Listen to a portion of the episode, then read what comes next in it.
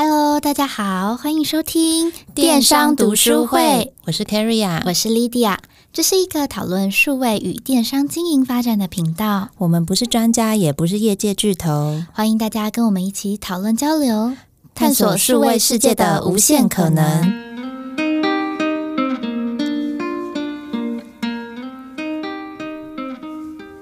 嗨，大家好。那今天这集节目呢，想要先跟大家聊聊双十一疯狂购物以后，大家的货都已经收到了吗？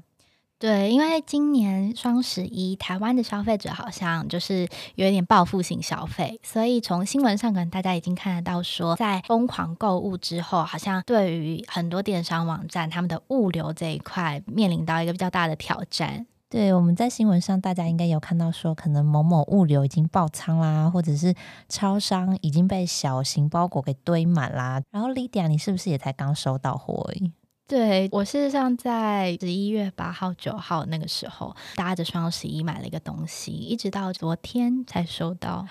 哇，这等待期真的蛮 长的。对对对，我等了二十天。好，我觉得很感谢你没有退货。所以这一块其实真的是大家大量下单以后，到底要怎么样把货品交到消费者手上？我相信也是一个现在很需要去关注的话题。我觉得平常我们在讲电商的时候，我们蛮 focus 在，比如说要怎么样设计网站啊，怎么样做推广。但是我觉得好像比较少触及到的一块是说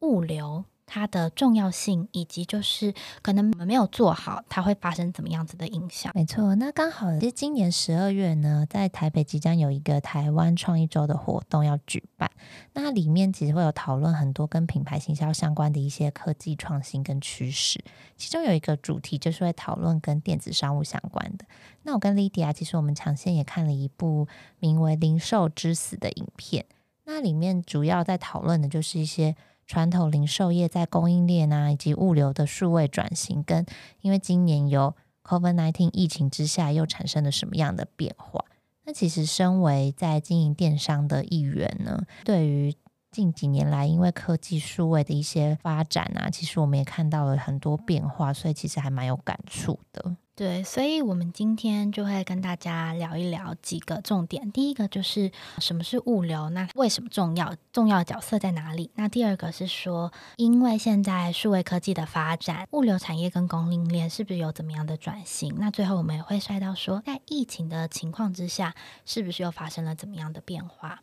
首先就是想跟大家聊聊物流这个隐身在幕后，事实上却非常重要的。一件事情组成零售业有四个很重要的要素。那有些人可能知道，有些人可能不知道。那我这边就是稍微快快带一下，这四个要素是什么？第一个是原料的采购，也就是说，呃，你要制造你的产品，你可能最起码要有原物料，这是第一块。第二个就是当你有原物料之后，你要做产品的生产。第三块，当产品做好之后。你会需要做一些行销跟销售，这也是就是我们平常可能最容易触及到的一块，就是大家会很很常聊说，那你行销要怎么做？那你要怎么样就是卖给消费者？最后的一块是什么？事实上也就是所谓的物流拣货跟递送，平常好像我们不太会主动的去聊到它。可是它为什么重要？事实上，我觉得今天刚好透过这个节目，我们可以就是好好的来跟大家分享。第一件事情是，它非常的贵。为什么说它非常的贵？事实上，就是它物流的成本就会占据电商的成本将近三成。其实是一个很高的成本占比，对，没错。而且根据二零二零年七月，实际上也就是前几个月的一个调查发现，我们常常配合的那种物流公司啊、货运公司，他们的营运成本里面，事实上所谓的就是运费这件事情，也就占他们公司的整体支出百分之四十一，而且还是在持续成长的。所以这边可以看到说，假设你有机会把物流的成本压低下来，你只要压低一点点，你的利润就直接会提升。你只要就是做到可以有效的控管你的物流、你的仓储，营收自然而然会提升。另外一件事情就是说，因为大家知道，在疫情的期间，空运跟海运的量事实上就变得还蛮少的，常常就会听到有人说，我很难订到货柜，很难就是把东西出出去。那反之来说，它的运输成本也就变得更贵了，因为你很难买得到。那他们事实上就是在物价上确实会有一些些浮动的状况，大量压缩了我们电商产业的利润。而且前面说的还是一个比较理想的状况，那比较糟糕的状况是怎么样？你东西原物料叫不进来，甚至就是说你东西做好了，但是你没有办法运送到消费者的手上，那这样就会变得还蛮恐怖的，就是人家愿意跟你买了，可是你没有办法卖出去，造成就是供应链的断裂。对，那我们知道说，其实物流那它讲真的是一个非常重要一块，因为它有一点像最后一里路的感觉，就帮你可以完整这一整个销售跟购买的流程。所以再聊聊物流业跟供应链，他们因为数位转型有什么样的发展的话，我们可能先从供应链最原始的形式开始理解，就是早期的我有产品，我销售给你。的一个模式呢，可能以前的消费者他就是会在他自己生活附近邻近的区域去购买日常生活所需要的日用品。那当然，在疫情开始前呢，因为数位科技的发展之下，其实这种传统零售业就已经有发生改变。那以前的话，它可能会是同一个产品，但它透过很大量的生产去压低每一个单位成本。然后呢，但是当你大量生产之后，你今天可能就会需要投入很大量的行销资源去。用广告的方式去触及所有人，去把你这个很大量的品相给销售出去。如果你卖出去的话，当然就是一个正向循环。可是，假设这些产品它其实没有这么到位，相对来说，它其实会导致很庞大的库存压力，也会提高了成本，然后造成浪费。所以相对来说，如果你有使用数位工具，你去面对消费者，去了解他的需求，去生产一些所谓的核心产品的话，其实你会有比较好的获利空间。刚才说的所谓的这庞大的库存压力，这边我快快举一个例子好了。如果是女生的话，网购衣服的时候，有一些店家会跟你说这是预购款，事实上。他想要做的事情，也就是减少库存的压力。等到真的有人下单，我确定说 OK，那这个产品我大概就是可以卖到一百件的时候，我再回头跟供应商订到这样子的库存。那这样等于是这些东西我不需要堆在我家，或者是说我不需要就是租一个仓库来放这些东西，可以就是有效的降低我的库存压力，还有就是租金的成本。其实对品牌来说啊，如果你在供应链的每个步骤你都可以掌握的更精准的话，相对来说你的成本就是会降低，所以可以提升你的利润。近年来，我们其实有看到说，品牌它不透过零售商店啊，或者它不透过中间商，直接对消费者这种 direct to customer 的销售模式，其实在消费者更习惯线上购物以后，它也是同步在加速发展。那因为你在数位科技的协助之下，其实你比较能够容易的去获取一些消费者的资料，然后了解他的需求，所以你就可以去更聚焦在生产几款明星产品，解决消费者痛点。就透过直接送货上门的方式，就是可以完整整个消费者体验。就像是我们近年来可能看到这种 D to C 的模式比较好，例子就是有一个叫 Casper 的床垫，就是透过生产。一款最完美的床垫去解决消费者痛点，它其实是一个很好的案例。那我不知道莉迪亚你自己本身有没有购买床垫的经验？有诶、欸，就是我事实上觉得睡觉这件事情对我来说还蛮重要的。那你在实体店选购的时候，你有觉得体验有帮助你很快速的找到你真的觉得很棒的床垫吗？我觉得没有，对我自己来说，因为我之前就是在外面读书，然后嗯、呃，就是自己住，所以我要自己买床垫。然后在短短的两年半里面，事实上我换过四个床垫，这么多。对，我就一直觉得怎么睡，我好像就是背还是很痛，所以我就是 各种去试睡，然后试睡完之后，呃，又不满意，然后又又又换，所以。那时候真的还蛮 辛苦的，就床垫很大。对，那我觉得这一个创办 Casper 的人，他其实有发现这个痛点。他觉得传统的零售业就让消费者，他可能鼓励他到店里去试睡试躺，但其实你透过那个短短的几分钟，你可能不一定马上就可以感受到说，哦，这床垫其实很适合我。那再加上说，可能呃，销售人员他一开始会引导你，就是他帮助你去了解你的生活形态，可能问你说，诶，那你平常是习惯趴睡、习惯侧睡，或是仰睡等等的，帮你去找到适合你的床垫。但其实根据研究指出，你在睡觉的过程中，这八个小时你可能会不断的变换姿势嘛，所以可能你最多甚至可以变一百种姿势。这些去厘清的举动，它可能并不一定能够帮助你马上去挑到一个最适合你的床垫。那 Casper 呢？他觉得我与其让消费者选择这么痛苦，我干脆就是透过研究，我就直接告诉你说，我就只推一款。那它提供给你舒适度，提供给你支撑性，然后你只要选你要的尺寸，单人、双人，你就线上直接下单，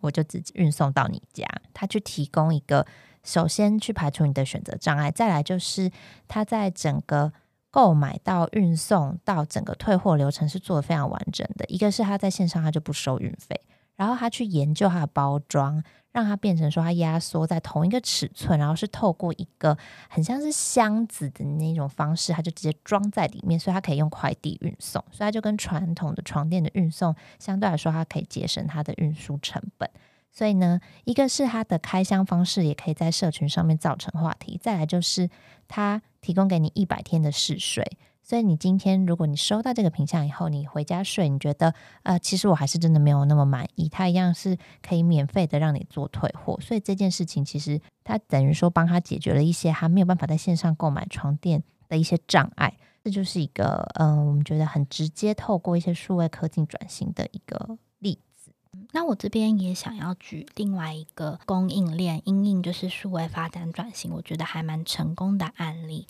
也就是 Amazon。亚马逊这个品牌，应该我觉得大家都有听过啦。为什么拿它做举例？事实上，Amazon 它算是把前端跟后端串得非常紧密的一间公司。那什么是前端？前端就是在消费者下订单那个 moment 之前的体验。Amazon 它有很庞大的数据分析，它从就是你过去的浏览经验去了解你的消费习惯。比如说，OK，你好像都是在什么时间点浏览网站，或者是你在浏览的产品，以刚才床垫为例，你都是看两万块上下的床垫。它有了这些数据之后，它就会了解说，OK，我在下方或者是右方，我要再推给你的东西，可能就不会是咖啡杯，我就会推你床垫，并且我就是可以很精准的知道说，我就是推你两万块上下的床垫，我不会推你五万块、十万块的，因为这可能就是已经超过你的预算范围了。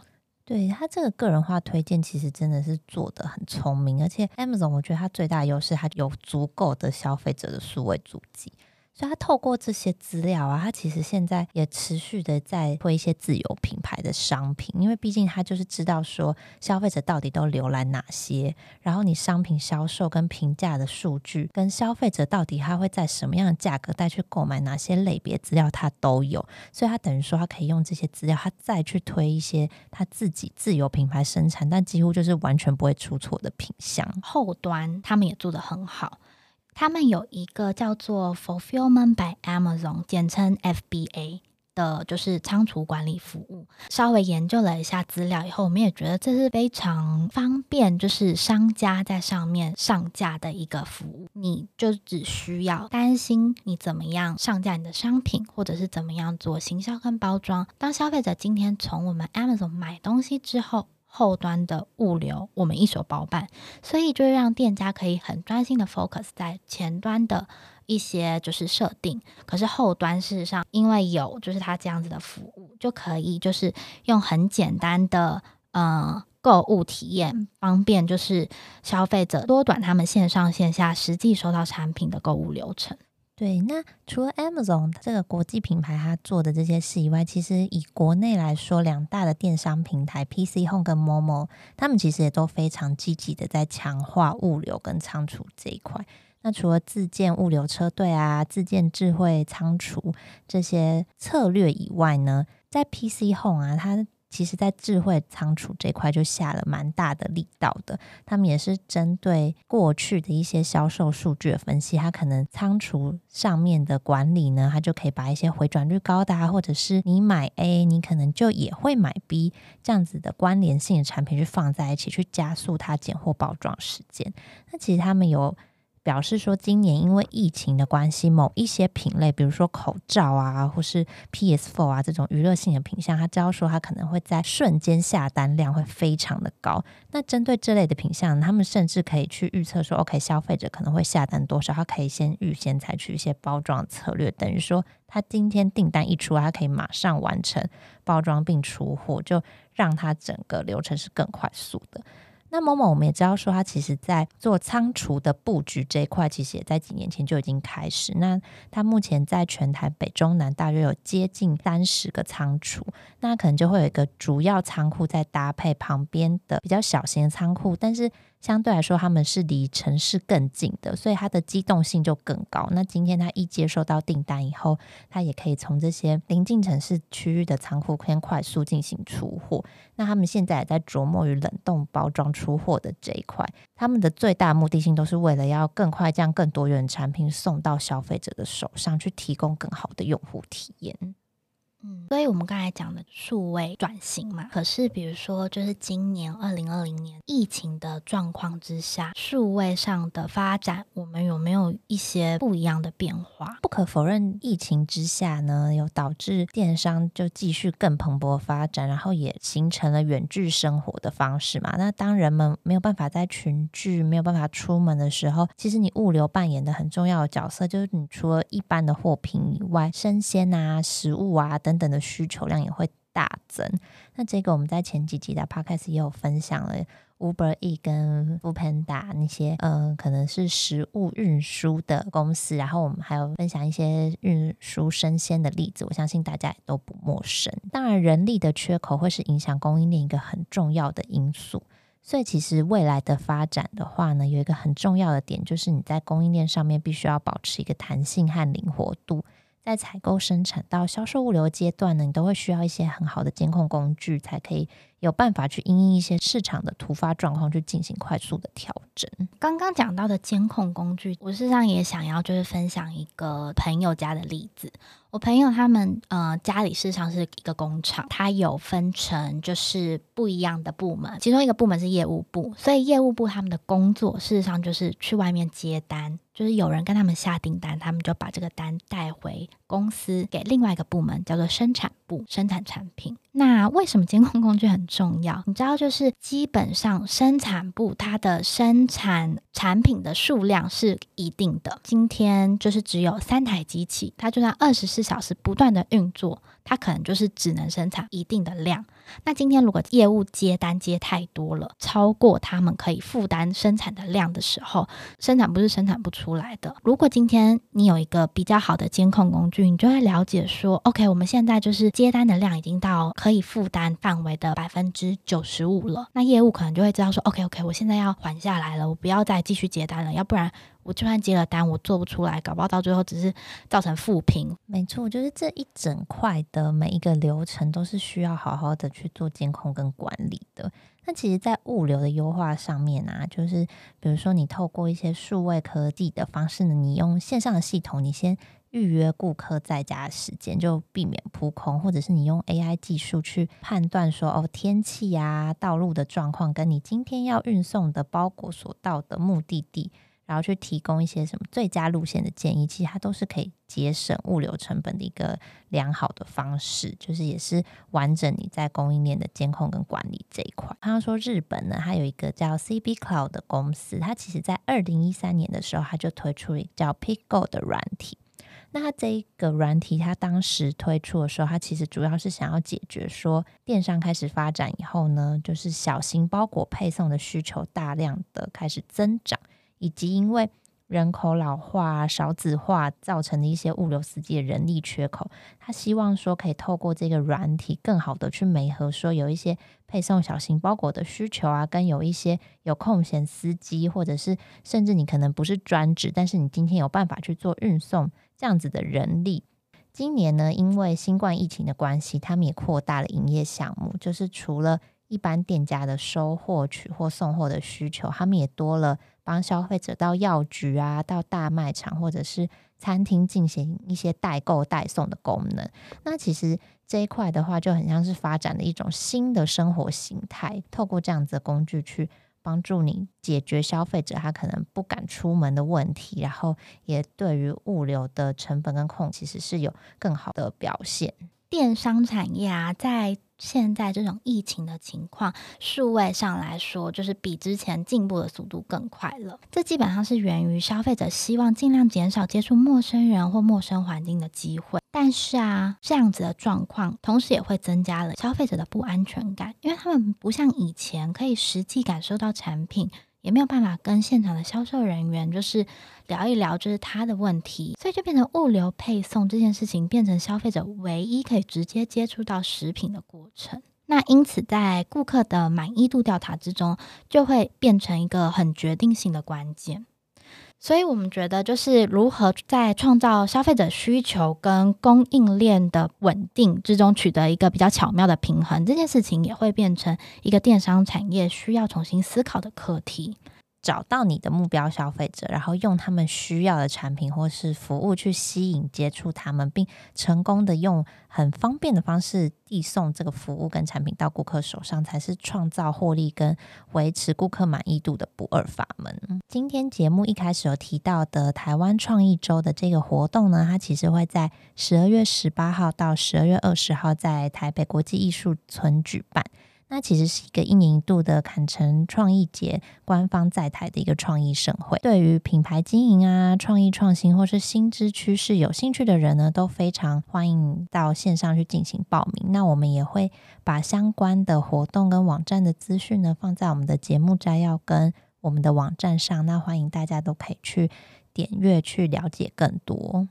好哦，那今天的节目我们就录到这里，我们下次见，拜拜。拜拜。